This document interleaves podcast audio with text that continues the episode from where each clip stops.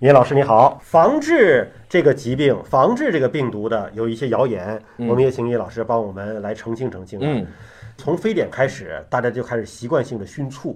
嗯、啊， 我前一天到那个食堂去看了一下，食堂大姐还在食堂里到处熏醋呢啊！熏醋能杀死这个病毒吗？不能，或者说非常明确是吧？更多的是心理作用，呃心理作用心理作用。我们熏醋，醋什么浓度的醋？它其实是把醋底下白醋温热的嗯加热之后百分之二点五的乙酸，它是蒸汽蒸出来所的，以它这不是撒到地面所以上这。是不可能的。大家不要因为熏醋造成其他的问题了，嗯再搞成一些比如哮喘呐、或者起咳嗽啊，这都是有可能的。就通风换气，远远是比你熏醋有效得多。回家就要及时的去手嗯做手部的消毒，包括皮肤的消毒，然后口罩，包括去一些高密集地方，嗯可以戴个眼镜，就因为现在不是完全证明了它是可以通过结膜进去的，嗯但是也有这样的一些猜想案，例所以这是更关键的事儿。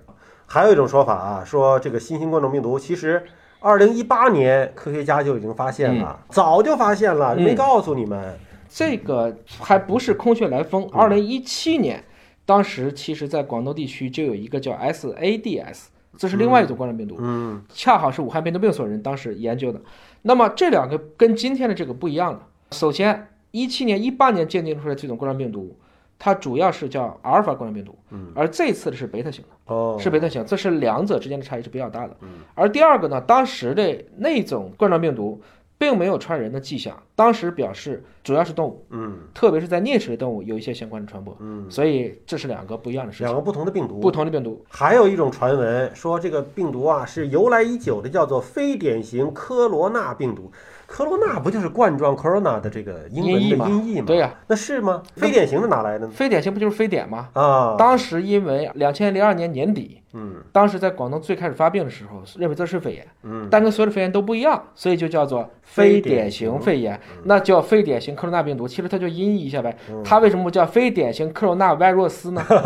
virus 就是病 毒的意思，就是这。个意思，现在网上不还有一种流传的那个饮水机里那个桶，弄一个上下剪开弄一个五升的 这个纯净水瓶罩头上，啊对，这啊那个你觉得有用吗？防病毒的效果来看，这嗯是挺夸张的，但是其实我觉得意义有限，而且会增加这种恐慌情绪，干嘛呢？现在真有路上的人啊，啊什么过关啊、坐车开始套这个桶，流行起来了这个好桶。吧，啊。 看看还有啊，说人中抹风油精可以防止感染，嗯能做到吗？其实风油精跟当年的万金油、嗯，法国的双飞人一样，好像什么都能干。提神醒脑，哎什么都能干。你可以说它也许会让大家心情舒畅，嗯所以免疫力强了，所以它就能预防病毒。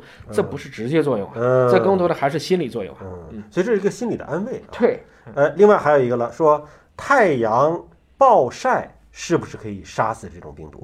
前段时间难道武汉一天晴天都没有吗？全国各地就没有今天艳阳高照的时候吗？嗯但是各地是不是还是有一些新发疑似的感染出来呢？嗯所以这些没法说太阳暴晒，那没太阳说怎么办呢？那吃大蒜、喝大蒜水能够杀灭这种新型冠状病毒不吗？也不能。不能。如果大蒜大蒜水就能够杀灭新冠，我们还嗯搞这么多，现在大家日以继夜的再去研究各种药品，嗯，呃，何必呢？是吧？香油涂鼻孔能预防新型冠状病毒，这个呢，在网上我看过多个版本，肯有定人是说谣言啊老中医配方，讲了一大堆，事实证明这是不可能的，而且抹多了真呛进去了，这很麻烦。别呛到肺里了。对，盐水漱口可以预防感染吗？这是在大约五六天前说是这是钟南山讲的，嗯讲他当年就用这个方法，所以无意感染。后来钟南山自己都无奈了，这都敢编呐，辟谣不存在。有的时候甚至还怎么样哈、就是白云松还出来辟过一次谣，嗯，他跟钟南山院士连线的那个画面被别人把下面的那个文时字间给改哦改了，时间改了，对。然 然后就说，